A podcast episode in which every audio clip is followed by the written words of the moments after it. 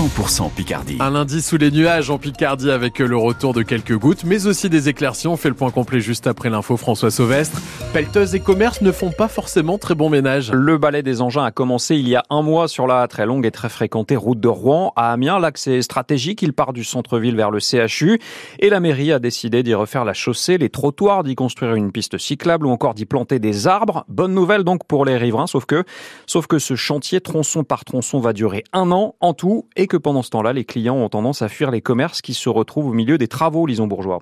Les voitures ne passent plus que dans un sens devant l'hôtel-restaurant Le Vivier et les clients doivent prendre une déviation à cause des travaux. Christine Mont, la responsable. C'est catastrophique pour nous. Ça fait 3 km de détour, enfin c'est énorme. J'ai au moins 7-8 tables qui m'ont dit on s'est perdu, ils sont arrivés avec une demi-heure de retard. Le client qui le midi veut prendre une petite formule bistronomique chez moi, qui n'a qu'une demi-heure voire une heure pour manger, ben je ne les ai plus. J'ai peur de devoir fermer, franchement.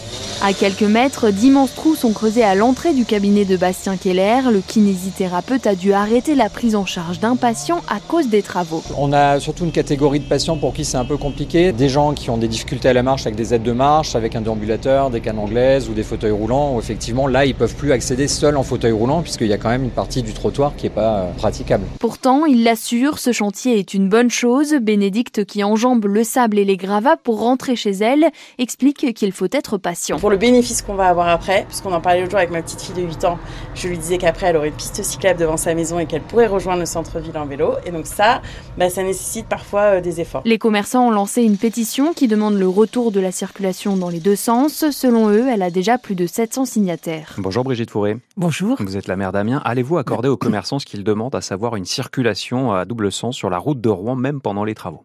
Alors, ça n'est pas imaginable là actuellement parce que ça supposerait de supprimer complètement le stationnement. Donc, euh, c'est pas possible pour les riverains comme pour les commerçants. Oh, autre demande euh, à laquelle la mairie s'est engagée, euh, celle de l'indemnisation des commerçants qui sont dont l'activité est perturbée par ces, ces, gros travaux. Comment la mairie va-t-elle les indemniser justement? Alors, nous allons les indemniser. Nous nous y sommes engagés et ce sera sans attendre la fin des travaux, parce qu'en général, on laisse passer la totalité des travaux pour justifier une indemnisation. Là, nous allons le faire par tranche, de manière à ce que les commerçants n'aient pas besoin d'attendre.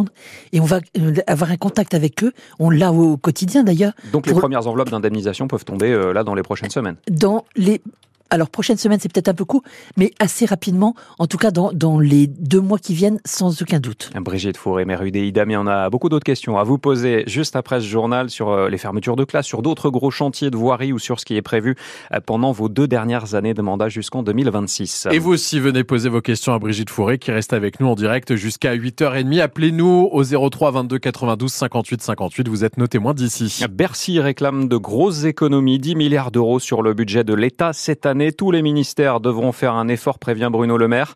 Pas touche à la sécurité sociale ni aux collectivités, pas non plus de hausse d'impôts. Le ministre de l'économie et des finances annonce une coupe d'un milliard d'euros dans l'aide publique au développement, même rabot pour ma prime rénov.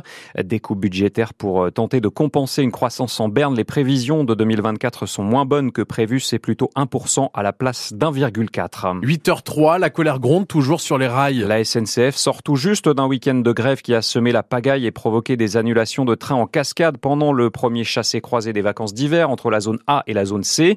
Les contrôleurs réclament de meilleurs salaires ou encore que leurs primes soient prises en compte dans le calcul de leur pension de retraite. Et alors que les vacances se profilent dans la zone B, c'est la nôtre, un autre mouvement social est prévu le week-end prochain à l'initiative cette fois des aiguilleurs de la SNCF. Et là encore, il est question d'augmentation sur les fiches de paye et d'amélioration des conditions de travail. Julien Trocaz du syndicat Sudrail. C'est un peu, on va dire, le même triptyque. Il y a le sujet emploi, il y a le sujet euh, rémunération euh, salariale avec une augmentation de la prime, euh, de l'indemnité, pardon, de la circulation et l'amélioration des conditions de travail. Et là, je tiens à souligner aussi, quand on revendique des emplois, il faut savoir qu'en fait, on supprime des trains aujourd'hui sur le territoire à cause de manque d'aiguilleurs ou d'agents de circulation parce qu'il y a un manque d'attractivité. Et même là, nos revendications et le conflit qu'on se prépare à faire pour le week-end prochain, il est aussi, alors je peux comprendre que ça peut être difficile à entendre, mais il est aussi pour l'intérêt l'intérêt collectif parce que je le répète, on supprime des trains aujourd'hui parce qu'il nous manque des aiguilleurs à la SNCF. Julien Trocaz, représentant du syndicat de cheminots Sudrail. Un contrôle qui vire au drame sur un point de deal. Un procès très attendu par toute la police s'ouvre aujourd'hui devant les assises du Vaucluse. Procès du meurtrier présumé de l'agent Éric Masson, 36 ans, tué en service. C'était le 5 mai 2021 à Avignon.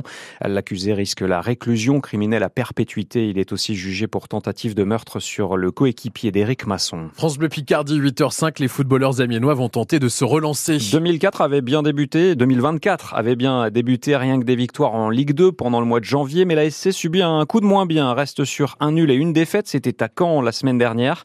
Résultat, les Picards ont glissé à la dixième place du classement. La bonne nouvelle, c'est qu'ils ne sont finalement qu'à trois petits points du cinquième rang en cas de victoire ce soir en clôture de la 24e journée.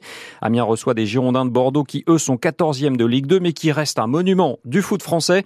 De quoi faire saliver le défenseur Sébastien Corchia au micro de Mathieu Dubrul. C'est vrai que euh, voilà, Bordeaux, c'est un, grand nom du foot français. Donc forcément, de battre euh, des équipes comme ça, c'est toujours euh, valorisant. C'est un match qui est, qui est, regardé, mais je me sens investi contre n'importe quelle équipe. Hein. On sait que voilà, on, a perdu à Caen le, dernier match. C'est à nous de, redresser la barre chez nous. ça va être un gros match, donc face à une belle équipe. Il faudra mettre l'intensité et, l'investissement nécessaire pour prendre les trois points. Mais en tout cas, on va, on va tout faire. Mais c'est des matchs qui sont pas faciles, donc il faut redoubler d'efforts et, être solidaire comme on le fait euh, souvent. On est une équipe qui, est vachement solidaire hein, entre nous et qui met de la percussion. Donc il faut qu'on garde nos, valeurs. Donc c'est important de tout donner sur ce match-là.